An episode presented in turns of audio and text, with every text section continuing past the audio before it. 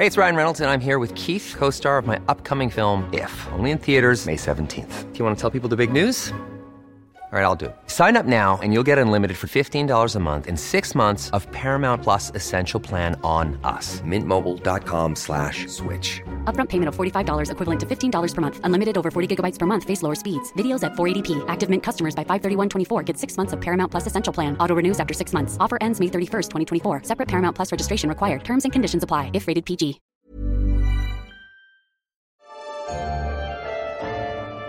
Un castillo que no siempre lo fue. Considerado una casa de verano, luego residencia presidencial y observatorio astronómico. Testigo de infinidad de acontecimientos y casi como un baúl porque resguarda valiosos objetos, carruajes, joyas, bueno, hasta las barbas de Maximiliano y una bandera mexicana con una piedra lunar. Hablamos del Museo Nacional de Historia Castillo de Chapultepec. Bienvenidos sean todos y todas a una entrega más de la guía del fin de semana, un episodio de la serie ¿Qué eran los museos antes de ser museos? Tal vez la pregunta más recurrente en este espacio y que no deja de sorprendernos. Esta ocasión invitamos a la charla a Jacqueline Gutiérrez, jefa de información del Museo Nacional de Historia Castillo del Chapultepec. Ella nos dará un recorrido muy cercano por la trayectoria de este espacio. ¿Lo conocen? Es un imperdible de México, Ahora escucharán por qué. Mi nombre es Ariana Bustos Nava, también conocida como la señorita etcétera, y la voz de esta guía cada semana. Arrancamos.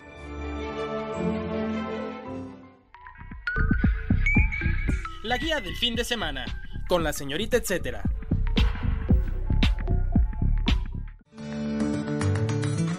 ¿Qué eran los museos antes de ser museos? Jacqueline Gutiérrez, bienvenida a la guía del fin de semana. Tengo muchas preguntas porque del castillo de Chapultepec parece que sabemos mucho, pero creo que no es así. Cuéntanos, ¿quiénes habitaron el recinto en sus inicios y qué usos se le dio? ¿Siempre se le llamó castillo o a qué se debe que se llamara así?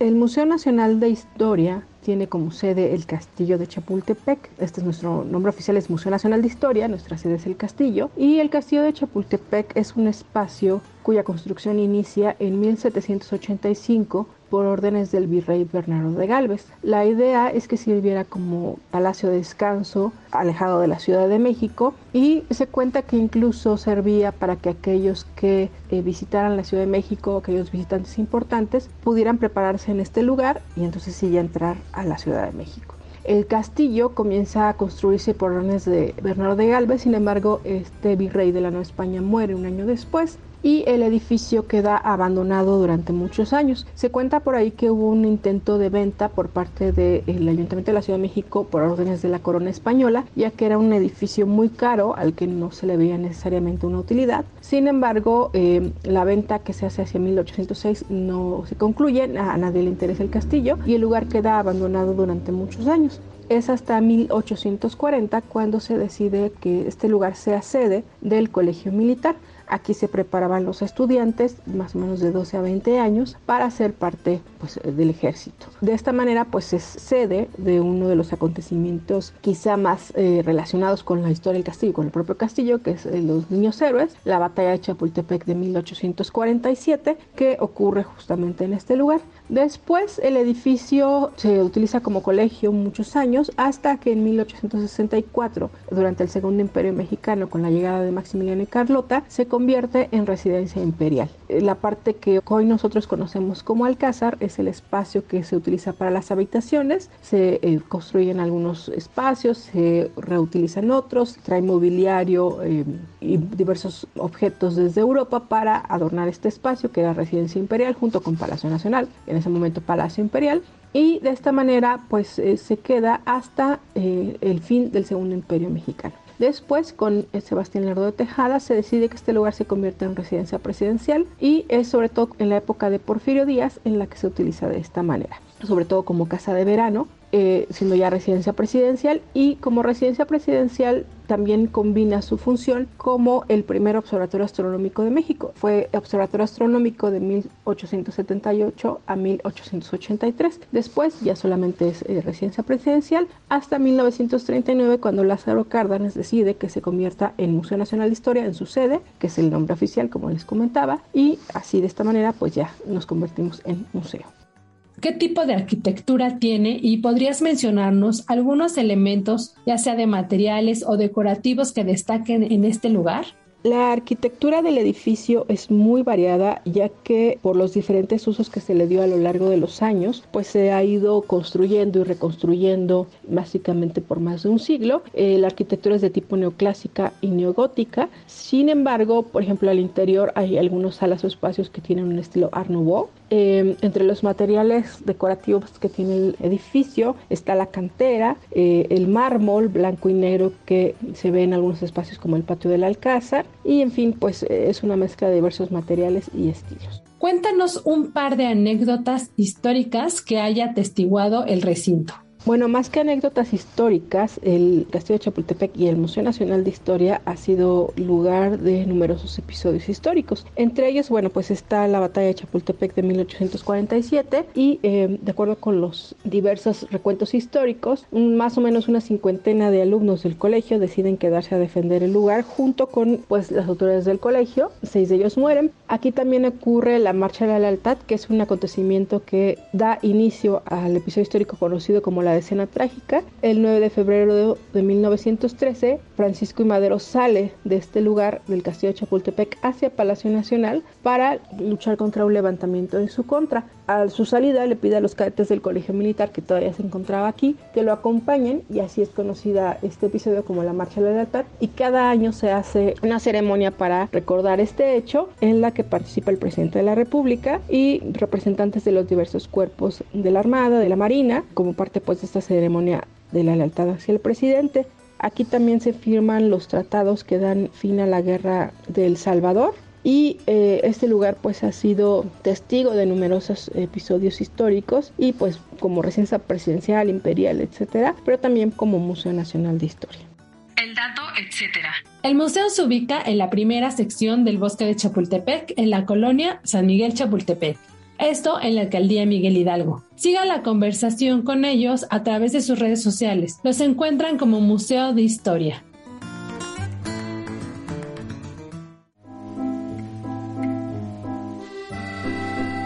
¿Qué eran los museos antes de ser museos? Continuamos la charla con Jacqueline Gutiérrez, jefa de difusión del Museo Nacional de Historia Castillo de Chapultepec.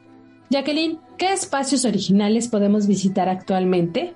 Bueno, espacios originales es un poco ambiguo porque realmente todo es original, tomando en cuenta que a la llegada de un nuevo presidente, a la llegada de un nuevo emperador, a la llegada del colegio, el edificio se reacondiciona y se acondiciona dependiendo de quién lo vaya a visitar. Entonces, original puede considerarse todo. Eh, respecto a espacios que se pueden ver hoy en día, bueno, como Museo Nacional de Historia, tenemos dos recorridos. El primero de ellos muestra la historia de México desde finales de la conquista hasta inicios del siglo XX. Esta eh, exhibición está ubicada en lo que se conoce como el antiguo colegio militar, que justamente eran los dormitorios, el comedor y los espacios que eran utilizados por el mismo colegio. Aquí podemos observar eh, murales de artistas como David Alfaro Siqueiros, José Clemente Orozco, Juan O'Gorman, pero también tenemos piezas que pertenecieron a algunos personajes importantes de la historia, como Miguel Hidalgo, Emiliano Zapata, Pancho Villa, José María Morelos y Pavón. También tenemos objetos de los siglos XVII, XVIII, XIX que hablan de la vida cotidiana, de la manera en cómo se vivía, los acontecimientos importantes de la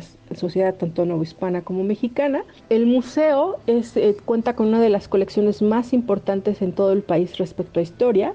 Tenemos más de 100.000 piezas, de las cuales una parte se exhibe en salas, otra parte está resguardada en nuestro depósito y otra parte sirve como préstamo para diferentes exposiciones que organizan otros museos tanto de Lina como de Limba como museos privados. La otra parte, que eh, es el segundo recorrido, es el Alcázar, que es un espacio que fue utilizado como residencia imperial y presidencial y que justamente sus salas recuerdan esto. Aquí eh, se pueden observar una recreación de las habitaciones de la época de Maximiliano y Carlota y también de la época de Porfirio Díaz. También tenemos objetos como los carruajes, eh, vestidos, eh, joyas y bueno, el comedor, por ejemplo, el anticomedor, el elevador, que fue uno de los primeros elevadores que se instala en la Ciudad de México, que funcionaba con electricidad. tenemos el salón de gobelinos, etcétera. Todos estos espacios están amueblados y adornados con diferentes objetos, tanto del Segundo Imperio Mexicano como del Porfiriato, como digamos objetos de esa época que el museo ha adquirido a lo largo de los años. ¿Cuándo se convirtió en museo y qué tipo de colección tienen? El Castillo de Chapultepec se convierte en museo en 1939 por un decreto de Lázaro Cárdenas que decide que este lugar se convierta en museo. Sin embargo, el museo abre sus puertas al público hasta el 27 de septiembre de 1944. Esa fecha es nuestro aniversario y a partir de entonces es Museo Nacional de Historia. La colección consta de más de 100.000 piezas de las épocas del siglo XVI al inicios del siglo XX estas piezas son desde objetos únicos como diferentes banderas de los diferentes periodos, los murales, objetos que pertenecieron a importantes de la historia como Miguel Hidalgo, etcétera. Pero también tenemos muchos objetos de uso cotidiano, eh, otros que son un ejemplo de la técnica y de la maestría de artesanos no solamente mexicanos sino de otras partes del mundo tenemos piezas un poco más extrañas, digamos así, por ejemplo las barbas de Maximiliano o eh, una pequeña bandera de México con una piedra lunar que fue regalo de eh, Estados Unidos hacia México durante el primer alunizaje. Eh, también tenemos pues piezas que fueron de diferentes personajes de la vida cotidiana. Tenemos una colección de indumentaria muy importante en el museo, cuatro vestidos virreinales que son únicos del siglo XVIII y que eh, fueron donados por la viuda de Mieri Pesado, que son eh, vestidos bellísimos y únicos, eh, hasta otros, bueno, que son vestidos de papel, hechos con plumas, etcétera, abanicos, relojes, armas, en fin, la colección del museo es muy variada y muy diversa y como ya mencioné, pues es la colección más importante de historia en el país.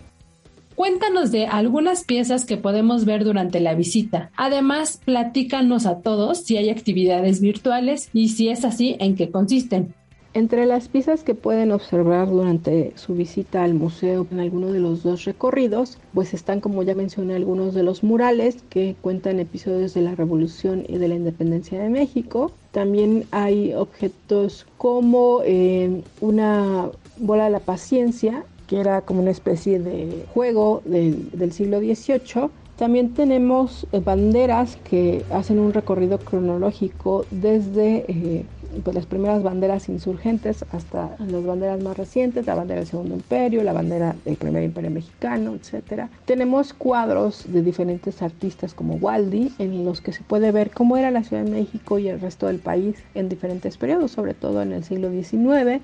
Y también tenemos en este momento un par de exhibiciones extemporales. La primera de ellas es Niños Héroes, un lunes de 1847. Esta exposición es una exposición lúdica en la que a través de cómics y muñecos de fieltro se cuenta justamente los sucesos que llevaron a la segunda intervención norteamericana. También tenemos una exposición sobre la Marina de, de México que está en las salas temporales del museo, que también se las recomendamos mucho. Además de esto tenemos dos exposiciones temporales virtuales. La primera de ellas es Bordado de la Virtud a la Desigualdad. Esta exposición es muy interesante porque se hizo en colaboración con los estudiantes y maestros de la especialidad de museografía de la INCRIM. Y lo interesante es que estos estudiantes hicieron una relectura de objetos del siglo XIX relacionados con la práctica del bordado eh, de las mujeres en esa época, pero contrastándolo pues con esta idea de la desigualdad de las mujeres tanto de esa época como de hoy. La exposición la pueden ver en nuestra página web mnh.ina.gov.mx, diagonal bordado desigualdad. Y también tenemos en línea la exposición de Niños Seres lunes de 1847. La idea pues es que aquellos que no nos pueden visitar por estar lejos de la Ciudad de México o por la contingencia tengan la oportunidad de ver la exposición, al menos de manera virtual. En la exposición ustedes van a poder acercarse a cada una de las viñetas de los cómics, pero también van a poder escuchar una explicación de su curador, Francisco, quien les va a ir contando un poquito de qué trata cada uno de los módulos del museo. Además de esto, a través de nuestro sitio de Facebook, facebook.com de el Museo de Historia, hemos estado haciendo una serie de conferencias, charlas sobre la, colección del museo, en la que diversos especialistas nos cuentan un poco de la historia de algunas de estas piezas. Eh, también el museo ha hecho una mancuerna con Supro Music, que es una organización que promueve la música del siglo XIX, y eh, Juan Ramón Sandoval, que es quien dirige esta asociación, ha estado organizando junto con nosotros un ciclo de charlas musicales en la que justamente hablamos de compositores del siglo XIX y eh, cada mes tenemos una charla de este tipo, igual se transmite a través de Facebook. El dato, etcétera. El miércoles 19 de enero, distintos museos de Lina anunciaron el cierre temporal de sus recintos por atención a sus protocolos sanitarios. Pero te invitamos a visitar la página del museo mnh.ina.gov.mx y descubrir distintas maneras de acercarse a su acervo. Entre ellas, el apartado Pixel, en el que podrás hacerle zoom a varias de sus obras. Además, tienen materiales de divulgación en videos y en descargables. Síguelos en sus redes sociales para mantenerte informado sobre el regreso de manera presencial, pero ahora con más información, como esta que te dimos en la guía del fin de semana con la edición ¿Qué eran los museos antes de ser museos?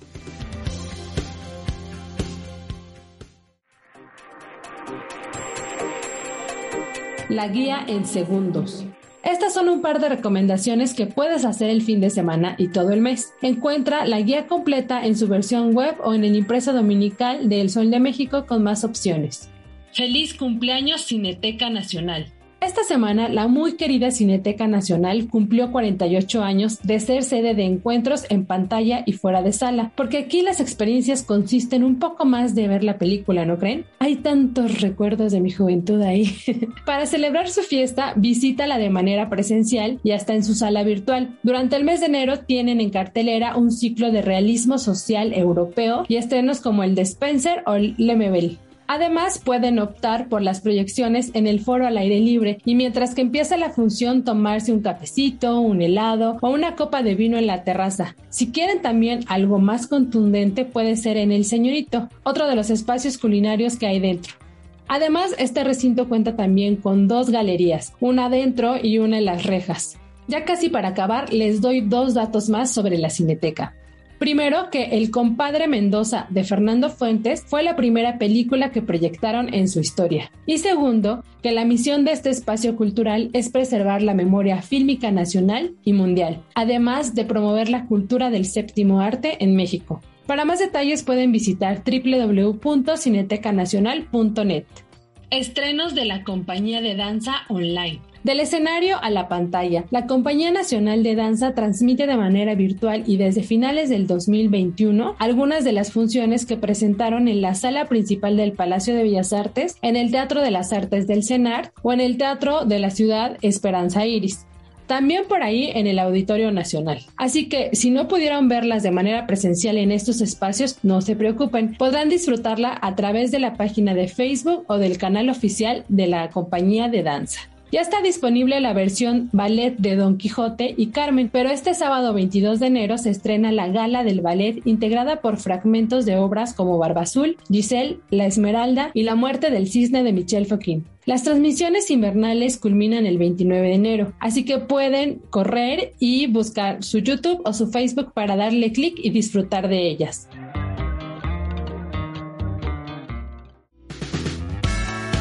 Y antes de apagar el micrófono, quiero contarles que ya estamos preparando una nueva serie dentro de la guía del fin de semana. Estén pendientes de ella porque seguro los llevaré a recorrer distintos puntos del país. Recuerden que pueden escribirme sugerencias, recomendaciones o saludos, lo que ustedes quieran, a través de redes sociales. Es muy importante y enriquecedor para mí y el equipo escucharlos o leerlos. Pueden hacerlo vía Twitter, Facebook o Instagram. Me encuentran como la señorita etcétera. Gracias a la productora de este espacio, Natalia Castañeda. Si tienen algún comentario o sugerencia sobre este podcast o los que se generan desde la Organización Editorial Mexicana, pueden contactarnos al correo podcast.com.mx. Hasta el próximo jueves.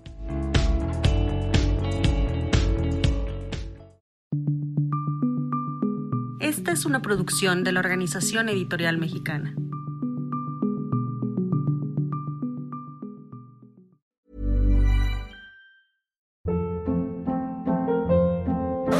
Hold up. What was that? Boring. No flavor. That was as bad as those leftovers you ate all week. Kiki Palmer here, and it's time to say hello to something fresh and guilt-free. Hello Fresh. Jazz up dinner with pecan-crusted chicken or garlic butter shrimp scampi. Now that's music to my mouth. Hello Fresh. Let's get this dinner party started. Discover all the delicious possibilities at hellofresh.com.